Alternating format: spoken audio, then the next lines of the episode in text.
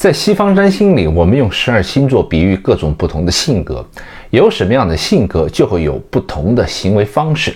但是生活中呢，不同领域的事项，或是说人生的舞台，怎么从星盘中去一一对应呢？这个就不得不谈到十二个宫位了。当然，人生的舞台并不只有十二个。宫位某种程度上呢，代表我们所处的环境，在某一个特定的宫位呢所代表的情景下，我们又会以某一个星座特定的模式去演出呢？我们生活中很多事情都可以从相对应的宫位找到答案，比如大家问的比较多的就是两性关系有关的事情，它对应哪几个宫位呢？其实答案不止一个，根据关系的远近亲疏的不同，我们要关注的宫位也不同，这里面有很多的变化。我们在看盘的时候呢，就得灵活运用了。比如呢，狮子座守护的第五宫，它其中的一个意涵呢，代表的是恋爱。而要说到第五宫的深层含义是创造、娱乐和冒险，那么第五宫的恋爱其实是一种带有偶像光环的相互欣赏和爱慕的一种比较单纯的爱恋。又因为呢，它是火象的宫位，可以说啊，是一种自我精神上的需求。它不需要土象的那种客观物质条件，也不需要风象的理性思考。啊，和分析，甚至呢，缺乏了水象的那种情感的深度，只需要彼此每天在一起啊，眼中有对方，开开心心、快快乐乐的就很满足了。简单的说呢，就是我们常说的那种热恋期啊，男女朋友关系的那种初级的阶段。但热恋期过了之后呢，之后就是退潮期嘛。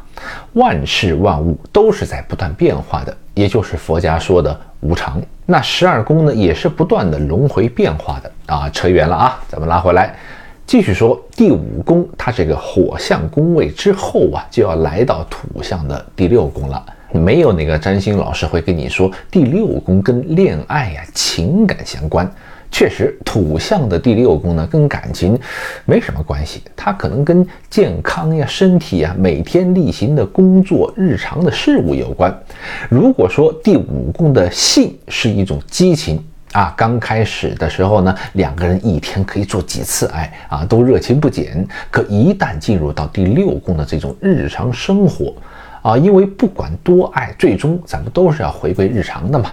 啊，咱们大家可以想一想，对不对？绝大多数的夫妻的性生活是不是都变成了一种，呃，一周两次啊，或者三次啊？啊，我这说的还是新婚夫妇啊，婚龄长一点的夫妻呢，一个月一两次的，那都是大有人在的。所以呢，我想说的是什么呢？六宫这个领域是所有人都要从激情啊归于平常的这么一个地方。它是日复一日的柴米油盐酱醋茶，是朝九晚五的上下班，是两个人生活的互相帮助、彼此服务。所以，信在这里呢，也转变成了一种义务、责任，是用身体与对方产生连结的一种方式。如果两个人之间没有情感作为基础的话，那就比较像是例行公事了，用身体上的付出换取自己某些方面无意识的需求。所以呢，土象的处女座相对于感情，他们更擅长处理生活和工作中的具体事情。他们会把人呢也当成物品来对待，像是医院的护士啊，呃，IT 公司的程序员呐。这种工作性质一样是吧？不需要个人的情感的依托，也不需要你有非凡的创意，只要每天日复一日的标准化的、流程化的这种整合精进你具体的事情就好了。OK，当尝试过五宫的激情，六宫的柴米油盐的磨合，这个时候就该考虑要不要进一步提升两个人的关系了。对，没错，就来到了该。谈婚论嫁的时候了，当然也有很多当激情褪去啊，那些生活的琐碎又磨合不好的啊，选择分道扬镳、选择分道扬镳的情侣呢，也是屡见不鲜的。说到一对一的关系呢，就必须聊到下降星座的第七宫了。哎，这个宫位领域呢，七宫它呢是天秤座守护的风象的宫位，它比火象的宫位的这种冲重呢。冲动啊，多了一些理智，这也难怪啊。当选择婚姻伴侣的时候，相对恋爱的时期，咱们肯定考虑的是更多的嘛，更成熟的嘛，是不是？谈婚论嫁，对不对？要搭伙过日子了吗？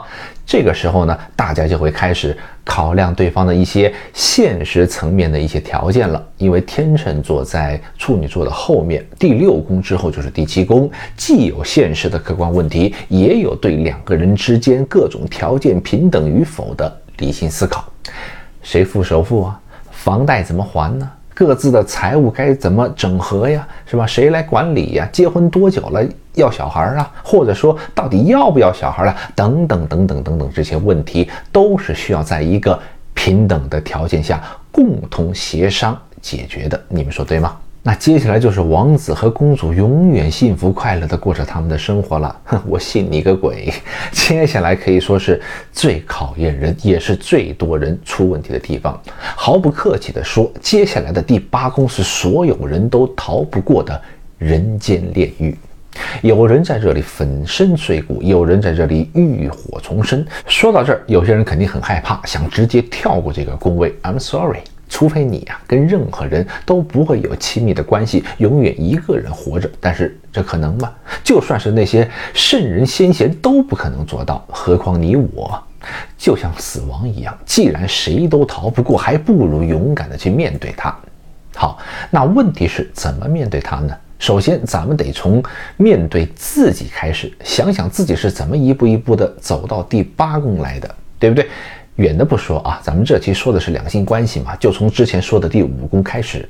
五宫呢是我们展示自己的舞台，所以呢，它有狮子座的那种自我自尊啊。往小了说，就是我们每一个人都很看重的面子，处处呀都要有我的存在，是吧？把自己看得很重。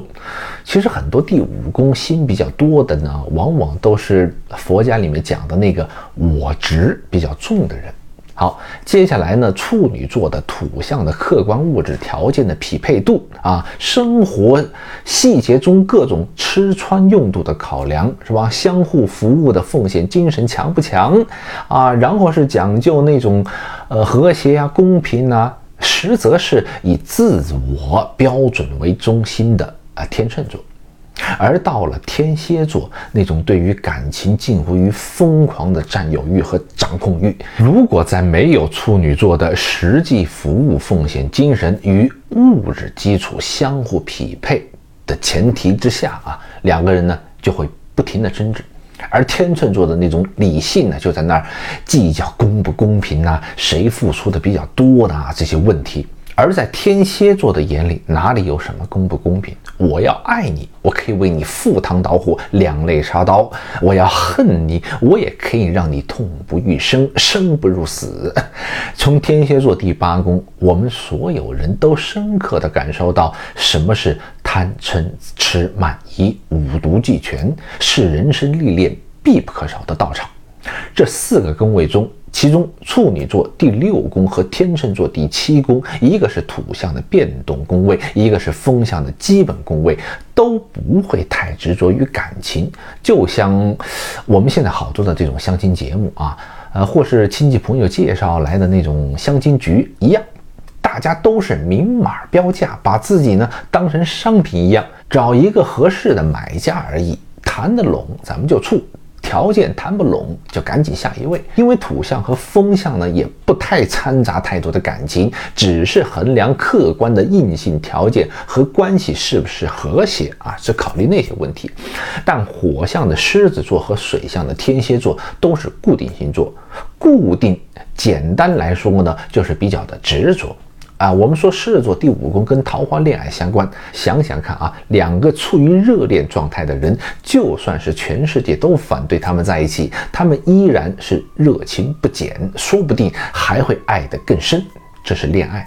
再说到婚姻呢，现在离婚已经成了一种潮流了。一旦离婚，不只是个人情感上受损，还会牵扯各种的什么财产呐这些方面的问题，是吧？鸡飞蛋打的，打打官司撕逼的啊，几年熬下来，是吧？越想越感觉自己吃亏，于是呢，各种贪嗔痴的这种负面情绪就全都出来了。